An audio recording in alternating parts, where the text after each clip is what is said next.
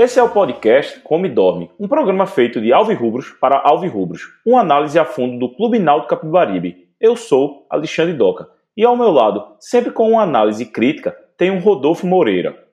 Vamos falar da vitória do Náutico fora de casa, na Arena Barueri contra o Oeste. 1 a 0, gol de Chiesa. E a primeira pergunta já começo assim, Rodolfo. O Náutico mudou alguma coisa nesse jogo ou foi só uma vitória no, por conta de ser o último colocado, só tem apenas oito pontos? Fala, Doca. Um abraço a todos os ouvintes. Doca, é óbvio que é, enfrentar o Oeste nesse momento, um time que só, só tem até então uma vitória desde o retorno do futebol, desde a paralisação é, em função da Covid-19, teve seu benefício. O Náutico vinha de uma sequência dura contra equipes de maior qualidade contra equipes que estão inseridas num, num contexto de acesso e mudar é, essa, esse panorama certamente favoreceu a partida que o Náutico conseguiu executar hoje.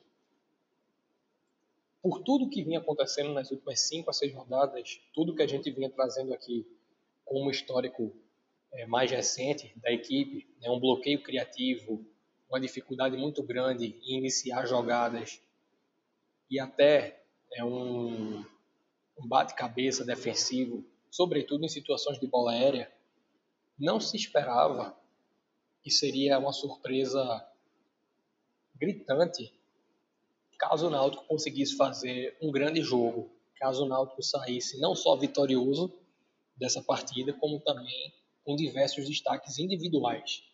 É porque as dificuldades coletivas praticamente impedem, Doca, que haja uma fluidez de futebol a ponto de você ter três, quatro jogadores se destacando individualmente. Né? No, no nível profissional, para que haja esses destaques, o coletivo precisa estar fluindo primeiro.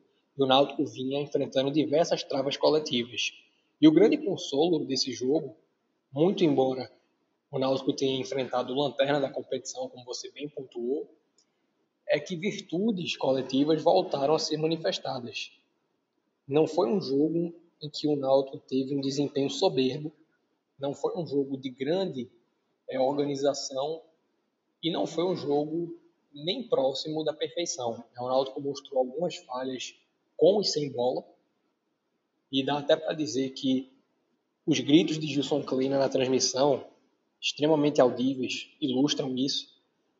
Tentativas de corrigir ações individuais, tentativas de fazer com que ações que exigem coordenação coletiva tivessem essa, essa característica, foram pedidos recorrentes ao longo da transmissão do Sport TV no Premier.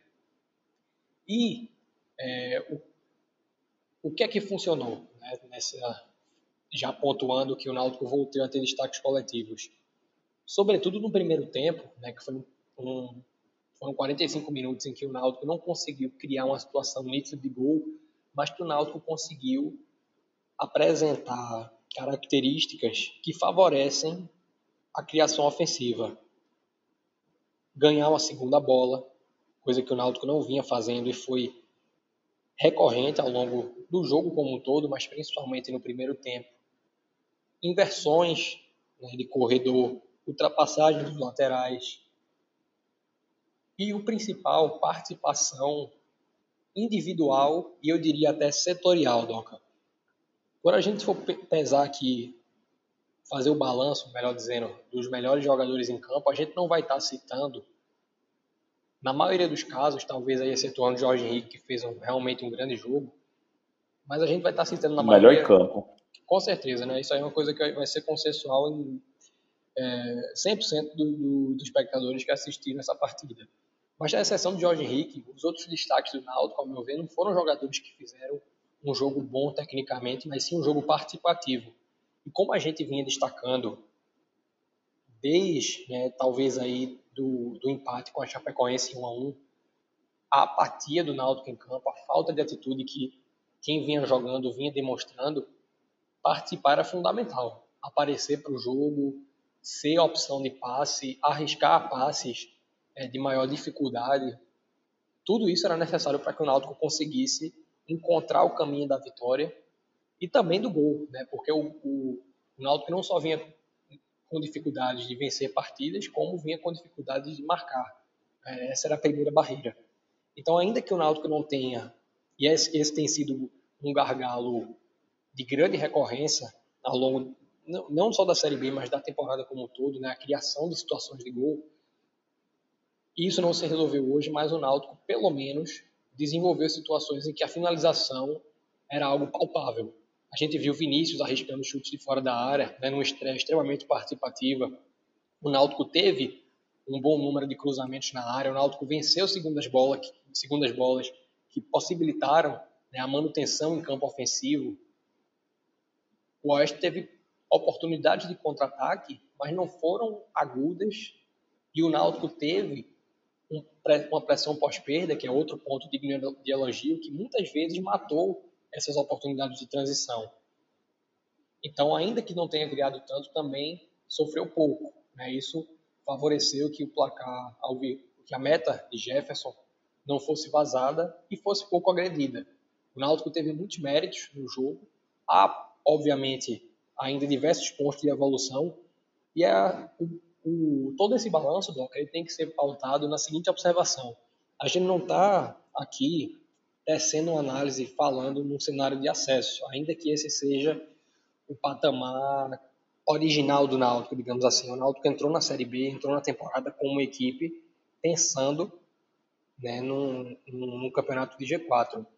Só que hoje, não só o desempenho ainda insuficiente do Náutico, né? O Náutico hoje demonstrou uma evolução, mas que é muito tímida pensando e sobretudo comparando no que outras equipes estão jogando e no próprio potencial do elenco do Náutico. Né? Não, não, é um elenco que eu vejo com, com aptidão de ser um, um, um time regular, mas pode apresentar bem mais do que vinha apresentando e a gente destacou isso. Né? A gente falou aqui depois é, dos últimos resultados, que apesar do Náutico viver, é, ter vivido, melhor dizendo, que se espera que esse resultado tenha encerrado essa maré, é, o Náutico vinha vivendo talvez o, o pior momento de um time na Série B, vinha tendo talvez até o pior desempenho de um time na Série B. Só que isso era um momento e não seria, como não é já, a realidade do clube ao longo do campeonato. Então nunca houve aqui o temor de um rebaixamento a gente tentou dissociar muito e mostrar o que é que havia de diferente entre 2020 e 2017. Então, passando pelos pontos de evolução nesse jogo, o Náutico tem que buscar uma, buscar uma consolidação em desempenhos e em resultado para se estabilizar na competição e começar a pensar em 2021. Eu descarto por completo, Doca, já talvez antecipando um ponto futuro desse debate, mas só para encerrar essa colocação, porque para mim está conectado. Né? O desempenho de hoje ele tem que ser o ponto de partida para o resto do campeonato e o resto do campeonato vai moldar a temporada 2021. Eu não vejo hoje, descarto por completo até, a possibilidade de acesso do Náutico, tanto pela gordura que se criou lá na frente, sobretudo dos três primeiros colocados, quanto pelo fato de que, em função do momento que o campeonato se encontra, o Náutico precisaria de uma regularidade imensa para acabar subindo a Série A eu não vejo hoje o potencial desse elenco, mesmo com contratações, de se reverter o que já foi perdido. Então, a evolução que foi apresentada, ela tem seu valor, ela está sendo reconhecida aqui, e ela é uma evolução que precisa ser trabalhada ao longo do ano para que o modelo Gilson Kleina, né, que a gente vem destacando aqui, que é um, uma ruptura em relação ao que vinha sendo o que vinha sendo feito com Gilmar Dalpozo, se consolide, pensando na longevidade de trabalho, porque Klein é um treinador, um treinador com perfil de trabalhos de maior duração, para que em 2021 o Náutico tenha jogadores mapeados na característica de jogo que o treinador pede, uma maior facilidade dos atletas no entendimento do que o treinador demanda né, dentro de, desse modelo e um melhor entendimento de como executar esse modelo numa Série B. Né? Porque o Náutico, queira ou não queira, e essa direção ainda para o, o, o cenário do futebol é uma direção novata. Diógenes nunca disputou uma Série B do início ao fim, esse está sendo o primeiro ano. Então, existe ainda uma necessidade de se habituar à realidade do campeonato. Então, 2020 vai se provando uma escola a gestão Edno Melo e para a gestão de futebol de Diógenes. E esse jogo com o Oeste, talvez seja até exagerado dizer, mas me parece ser um ponto da virada para o Náutico, pensando a médio e longo prazo, pensando até além de 2021. É um jogo para que lá na frente se olhe é, como um momento em que o Náutico abandonou né, essa conjuntura de rebaixamento, porque daqui para frente o Náutico volta a respirar um ambiente oxigenado. O Náutico volta a respirar com tranquilidade, sem uma cobrança excessiva, tanto por gols quanto por resultados. Individualmente se manifesta no momento em que Chiesa quebra esse jejum de gols e marca um gol importante, né? talvez até o primeiro gol importante dele, pensando na temporada do Náutico, o gol que certamente mais somou pontos ao Náutico em 2020. E tudo isso corrobora para que o Náutico tenha um restante de Série B, no mínimo tranquilo, no mínimo estável, pensando no cenário de manutenção e numa oportunidade de se mapear bem o mercado. É, pois é. Um, um ponto que tu estava falando, eu fiquei pensando, foi como o estilo de jogo dele vem, vai mudando, né? Isso, por mais que a gente esteja esse jejum de vitórias, o Náutico sofreu muito com, com os pontas, né? Tiago não viajou, eu escutei uns boatos, mas como é boato, não vou nem externar aqui no programa, que aí a gente não, não tem certeza, né? Mas a queda de Thiago, o Eric também não está tão bem, e hoje ele mudou, mais uma vez, tentando mudar um, um estilo de jogo, né? É interessante um, um, treinador que tem essa leitura de, de, de mudança, né? Que, que não fica só insistindo em um padrão de jogo. Tu viste isso também? É, Kleina tem sido um treinador que apresenta a maior disposição a fazer variações do que Dalpozo. É, Dalpozo foi sempre um, um, treinador com uma ideia muito nítida, uma ideia muito bem definida de jogo, e isso favoreceu muito o Náutico na reta final da Série C de 2019. Em 2020 acabou sendo, né, talvez, a, o, o, o, fator de demissão, né, a insistência de Dalpozo em jogar de uma mesma maneira, num contexto diferente, possivelmente foi o que dinamitou aí sua demissão. Kleina tanto tentando adequar a realidade do elenco ao que a competição acaba desafiando o Náutico, tanto tentando construir algo parecido com o que ele fez em outros clubes na sua carreira, vai buscando alternativas diferentes e que são até é, um contrassenso no futebol contemporâneo. A gente vê ainda uma, um, um, um vínculo muito forte ao modismo dos três atacantes. Existem treinadores que não veem hoje outra maneira de jogar é algo que perdura aí, a bem dizer, uma década. E se a gente parar para pensar, Doca, desde 2010, né, quando houve a consolidação do 4-2-3-1, do 4-3-3 e de outras plataformas que utilizam dois jogadores de beirada e um, um não vou dizer centroavante, mas um homem de referência, seja realmente um centroavante de ofício ou um falso, um falso 9.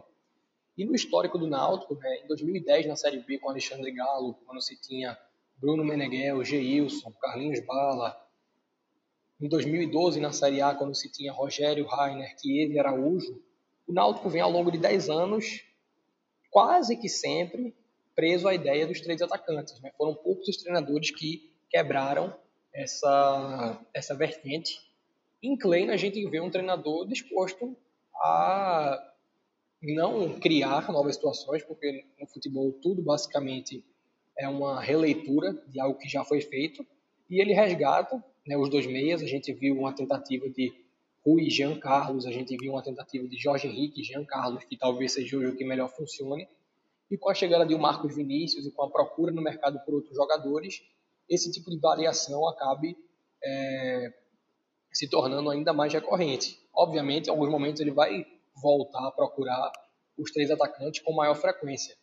Aí, como eu pontuei, isso acaba contribuindo setorialmente para que haja um, um predomínio né, ofensivo por algum corredor. Hoje a gente viu o corredor esquerdo sendo muito mais utilizado. Né? Vinícius estreou com um gás diferente dos jogadores que vinham atuando. Você falou de uma situação de Thiago que, por, independente do motivo, não vem rendendo conforme vinha em 2019. A gente vê um Eric também indo muito abaixo.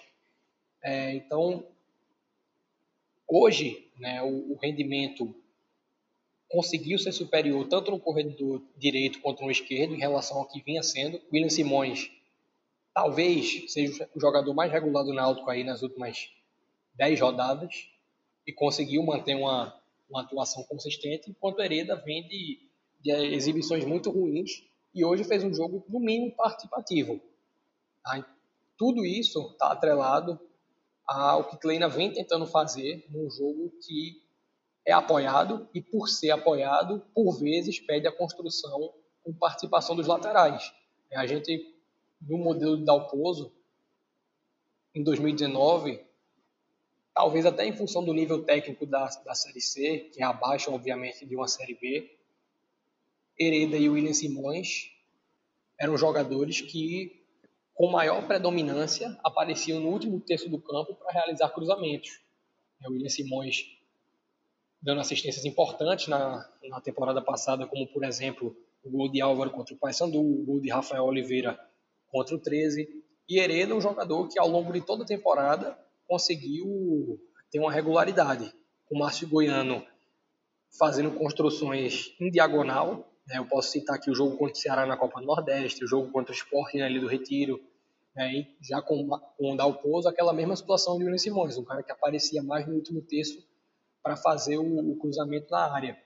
E agora com o Klein a gente vai vendo uma mescla, né? a depender também do adversário, a depender também do dia, né? porque são jogadores que vêm apresentando uma oscilação maior.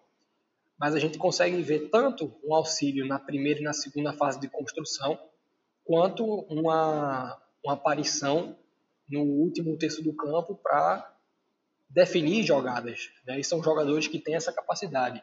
O principal, Doca, assim, quando a gente pensa em variações, quando a gente pensa é, num balanço de elenco, é que como a gente vem pontuando, e até algo que eu já trouxe nessa edição, mas vou reforçar, o elenco do Náutico vinha rendendo abaixo do que pode. Não é que haja margem para se ter uma, uma campanha de acesso, até porque, novamente, não é um plantel pensado né, da maneira correta para uma campanha de, de 65, 63 pontos. Isso é muito além do que esse plantel pode, na minha opinião. Talvez o time titular até se encaixe um pouco, mas como um todo não, não tem elenco para isso. E o ano de 2011, né, que é até uma situação parecida, é, é um, uma história muito atípica, em que jogadores não se machucaram, diferente dessa temporada, em que não houveram suspensões recorrentes. Então não dá para esperar que se manifeste novamente. Mas o elenco, hoje, é, não, apesar de não ter feito um grande jogo, fez no mínimo um jogo com sustentação é, baseada em princípios fundamentais de jogo.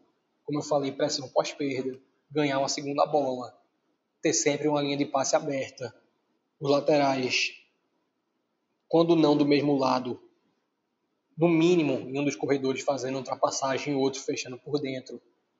Você voltou a ver o Náutico pensando o jogo né, quando tinha bola, que era algo que a gente não via acontecendo nas últimas rodadas. O Náutico parecia ter largado qualquer organização individualmente parecia ter largado o espírito da competição.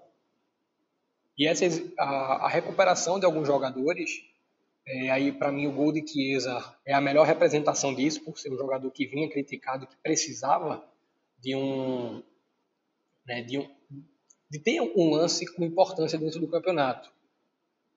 Não adiantava Chiesa fazer uma boa partida. Chiesa precisava resolver porque foi para isso que ele foi contratado. E hoje ele acabou resolvendo com a participação coletiva. A gente viu o cruzamento de um Jonathan, né, que foi um atleta que também não fez uma partida é, do seu quilate, mas teve o que a, a, gente vinha falando aqui no início do programa. Ele participou do jogo, era isso que o Náutico precisava. Os jogadores, antes de voltar a se destacar, precisavam participar das ações, precisavam tentar o que não vinham tentando nas últimas partidas. É um passe no vazio, uma tentativa de se inverter uma jogada, é fazer uma pressão pós-perda, e se não, se não der, faz uma falta tática, né, mata a jogada para não acontecer, por exemplo, o que aconteceu no jogo com o América Mineiro. O Náutico perde a bola na frente, nem executa a pressão pós-perda e nem mata a jogada. E acabou sendo vazado e, sem poder de reação, acabou perdendo o jogo. Então, o retorno né, desses princípios do modelo de Klein, a manifestação disso é um indício de que o que havia de errado, e aqui não cabe a gente especular né, e nem entrar em, no campo dos boatos, como você trouxe, né, foi resolvido. É nítido que havia alguma situação que precisava né, de uma solução. O Náutico vinha sendo, como falei, apático. Não eram derrotas pautadas somente em desorganização ou em oscilações. Havia uma atitude extremamente desfavorável dentro de campo. E o retorno dessa atitude permite, como você trouxe, que as variações e que o individual acabe sendo manifestado.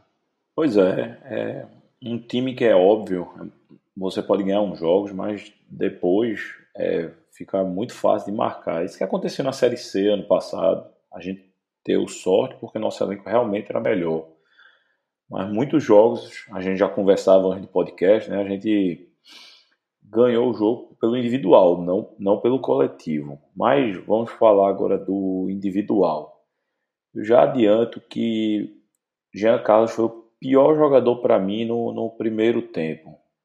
Fiquei muito feliz com com Carlão, lógico, ele estava nervoso em alguns momentos, mas eu acho muito mais proveitoso para o Náutico quando não tem opção, joga com o menino que pode ser alguma coisa do futuro do Náutico, tanto como jogador como uma venda, do que você está insistindo num jogador que não tem grande qualidade e que tem 38 anos, né? É... E quando tu falou, como tu falou de William Simões, né, ele foi muito bem, mas é engraçado, né? Chiesa fez o gol, mas eu, eu, uma coisa que eu noto, o Náutico cruza muito, até cruza muito, mas falta alguém na área, né? Falta uma sombra aí para Chiesa, mas diz aí teus individuais. Deu um resumo aqui. E, e como eu falei antes, né, Jorge Henrique, para mim o melhor. Eu vou começar, Doca, assim, até abrindo um parêntese dentro do que você falou de utilização de base. Né? Na tentativa de ser um clube reconhecidamente formador e, sobretudo, exportador, o Náutico vem evoluindo gritantemente em relação à formação de seus valores. E o próprio resultado comercial dos últimos anos prova isso. Né? O Náutico já, já colhe esses frutos com a venda de um Robinho, de Luiz Henrique, a própria negociação de Thiago, o empréstimo de Bruno. Há resultados que atestam que o Náutico vem evoluindo. Só que às vezes, né, na análise do torcedor, é muito possível né, que se hajam, que sejam feitas algumas análises passionais, o que descaracterizaria o conceito de análise, mas vamos chamar é, dessa maneira, que interfere no processo, porque o Náutico é um clube que historicamente cede à pressão dos seus torcedores. Né? E ainda que a gestão Edo e, e Diógenes tenha um perfil é, mais impassível, digamos assim, existe margem para muitas vezes acabar indo né, na, na, no senso comum. A diferença de Carlão para, por exemplo, Vagninho é que Carlão fez seis jogos na temporada, já contando com essa atuação de hoje contra o Oeste. E a minutagem dele totaliza seis jogos. Ou seja, nas seis partidas que ele fez, em nenhuma ele foi substituído. Acabou sendo expulso no jogo contra o Bahia na Copa do Nordeste, mas já foi nos acréscimos, então dá para dizer que Carlão jogou 100% é, da minutagem que lhe foi ofertada, né, começando como titular. E quando a gente entra no nome de Vagninho, que realmente é um jogador que vem tendo um desempenho muito, mas muito abaixo né, do, do, do desejável para um jogador é, que já teve a oportunidade profissional desde a temporada passada, mas é importante a gente pontuar que é um jogador que na estatística fria jogou 10 jogos no ano, mas tem uma minutagem que não bate nem 5 jogos. Né? São 40, 443 minutos, segundo o site Google. Ou seja, a gente está fazendo uma avaliação do jogador que não é condizente a nível contextual. É, quando você pega Carlão, o desempenho dele começa a ser é, parametrizado porque ele entra como titular e ele joga a partida inteira. Então ele está associado à história do jogo. Vagninho, né, na semifinal do Pernambucano contra o Santa Cruz, entrou em campo faltando 12 minutos para o fim do jogo. Contra o Botafogo de São Paulo, que ele até fez um pênalti no final do jogo, ele entrou faltando 8 minutos. Contra o Confiança, né, um jogo que o Náutico já entrou pressionado, ele entrou como titular e acabou sendo substituído no intervalo. Fez um jogo muito ruim, talvez até merecesse ser substituído.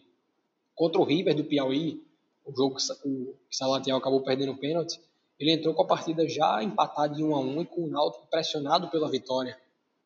Então, assim, são situações que eu gosto de pontuar e que até fogem um pouco do escopo da tua pergunta, mas porque é muito complicado você analisar rendimento do jogador da base quando você não examina o contexto.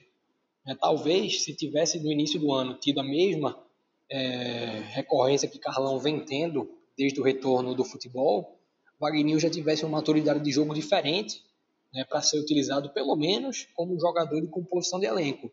Mas ao ser inserido constantemente em partidas que precisam de uma definição né, em, em um clube em que há uma pressão excessiva, o rendimento do jogador é passível de interferência. Então, essa negociação com o Fluminense que vem sendo ventilada é desejável, pensando no jogador, e fica o aprendizado né, para o desenvolvimento de outros atletas que venham a sair da base alvirrubra para jogar no profissional. Tá? Mas aí, já entrando na, no questionamento dos destaques do jogo, eu concordo que Carlão fez uma boa partida.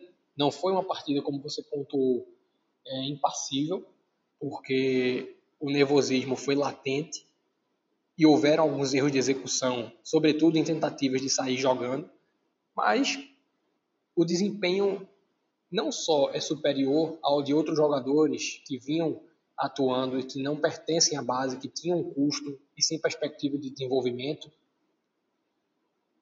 como inclusive né, existe a, o contexto que você trouxe de uma possibilidade de negociação, à medida que a Série B é uma vitrine indiscutível. Então, se você consegue desenvolver Carlão, né, pensando nesse campeonato, das duas, uma. Ou você tem um jogador já mapeado pelo mercado para 2021, é uma possibilidade de, é, de receita, ou você tem no mínimo um jogador já com a maturação boa para a próxima temporada, sem necessidade de estar garimpando no mercado. Então é extremamente benéfico você utilizar esse jogador e hoje as carências de elenco, para mim, tornam quase que obrigatório que o Náutico recorra à base. É, você Não adianta você ir no mercado com, com tanta urgência que você acabe trazendo jogadores ou no mesmo nível ou até inferiores a quem você já tem na sua categoria de base. Carlão, para mim, é um jogador que demonstra ter atributos de desenvolvimento e que precisa de uma sequência de jogos é, num, num cenário mais favorável. Né? Não, não pode ser somente utilizado nas fogueiras, mas nessa em particular acabou se saindo bem. Jorge Henrique, como você trouxe, melhor jogador em campo, mas assim com grande folga, um cara que até surpreendeu pensando no que apresentou em 2019, né? porque Jorge Henrique veio para o Náutico de uma Série B disputada no Figueirense, teve é, a infelicidade de conviver com lesões, mas ainda assim o desempenho dele até num nível técnico abaixo, né, o Náutico jogando o Campeonato Pernambucano, é, o início de uma Série C que ele pegou, foi é, um jogador diferente do que se esperava. E a recuperação em 2020 é fantástica, não somente pelo que joga, mas pela atitude que demonstra. Né? Jorge Henrique é um cara, e a, o jogo de hoje é, é uma mostra disso, Doca a, a insatisfação, eu diria até a indignação dele no primeiro tempo com o jogo que o Náutico fazia, não na, na questão comportamental, mas no, no, futebol jogado, né, no desperdício de situações, mostra que é um jogador que está querendo, né, que de repente está em seu último ano profissional e quer encerrar com dignidade, ainda quer buscar um acesso para colocar na carreira que subiu na Náutico, é algo que falta no currículo dele, foi campeão com o clube, mas não conseguiu acesso quando teve por aqui. Então é um cara que certamente é, hoje é um exemplo para o elenco como um todo, sobretudo por isso. Né? Podia até não estar tá jogando tão bem, mas já valeria a citação somente pelo, é, pela fome que está demonstrando que outros jogadores, até mais novos e sem metade da história que Jorge Henrique construiu no futebol, não, não demonstram. Outro nome já citado aqui, que eu não vou me alongar mais uma vez, foi o William Simões, muito participativo, acabou talvez pecando na execução dos cruzamentos, mas para mim é um, um, cara que merece com certeza citação. Eu gostei da estreia de Vinícius, muito mais pela participação também do que pelo, pelo futebol jogado, mas o Náutico precisava de é, um jogador ali na frente que buscasse o gol, sabe? Um cara que voltasse, como outros jogadores vinham fazendo e pararam de fazer, a arriscar de longe, a buscar em alguns momentos a resolução individual, e isso ele mostrou nessa partida. Também, mais na, no quesito participação, apesar de ter dado uma assistência, gostei do jogo de Jonathan. E acho que o jogador que dá para a gente dizer que junto a, que junto a, a Jorge Henrique fez um jogo tecnicamente bom foi Cambutanga. É um cara que vinha sendo pouco utilizado por questões extra-campo, e talvez tenha sido até merecido, mas um pouco exagerado pelo tempo que a punição acabou sendo imposta. E que, assim, evolu é, evolui a cada ano que passa no Náutico, né? Tá aí desde 2018 e que para mim está um degrau acima de todos os zagueiros do plantel hoje. Ronaldo Alves é uma incógnita, né? tanto pela lesão quanto pelo déficit, pela curva descendente, digamos assim, que vem enfrentando na sua carreira e que não pode em nenhum contexto ser reserva nesse time. Não tem jogador no elenco do Náutico para colocar Camutanga no, na reserva. A gente pode citar um ou outro nome, mas vão entrar mais no mérito da participação e acredito que até no nível abaixo dos que já foram citados. Tá? Mas coletivamente é um jogo que o Náutico apresentou muitas evoluções e para mim o que resume essa evolução é o querer. O Náutico hoje quis vencer o jogo desde o primeiro minuto, jogou no limite e isso obviamente é um ponto de preocupação porque o Oeste é um adversário fraco, o Oeste é um adversário de, de, com muita fragilidade, né, que um Náutico com mais maturidade, um Náutico melhor pensado na questão da montagem de elenco teria vencido por uma margem maior, com mais facilidade, mas que não deixa de ser um alento para um time que não vinha não só sem vencer, como também sem marcar gols. A análise fica por aqui, torcida Alvirrubra. É, lembrando que vamos fazer a análise do jogo contra o Cruzeiro, domingo. A gente ficou devendo essa contra o Oeste, mas problemas internos nossos. Mas a gente está no começo ainda do nosso projeto para cada vez fazer um, um produto melhor aqui para a torcida Alvirrubra. Para não ser só uma coisa de de torcedor, né? Assim, somos torcedores, mas não ser algo só de torcedores cegos. Ter um, um torcedor com a cabeça pensante. Isso foi nosso objetivo desde o começo do projeto. Então, a gente está indo lá. Lembrando que para seguir a gente no Instagram, Come Dorme Podcast, tudo junto. No Twitter, Come Dorme PC. Estamos no Google Podcast, Apple Podcast e Spotify. Um abraço aí, galera. Até a próxima.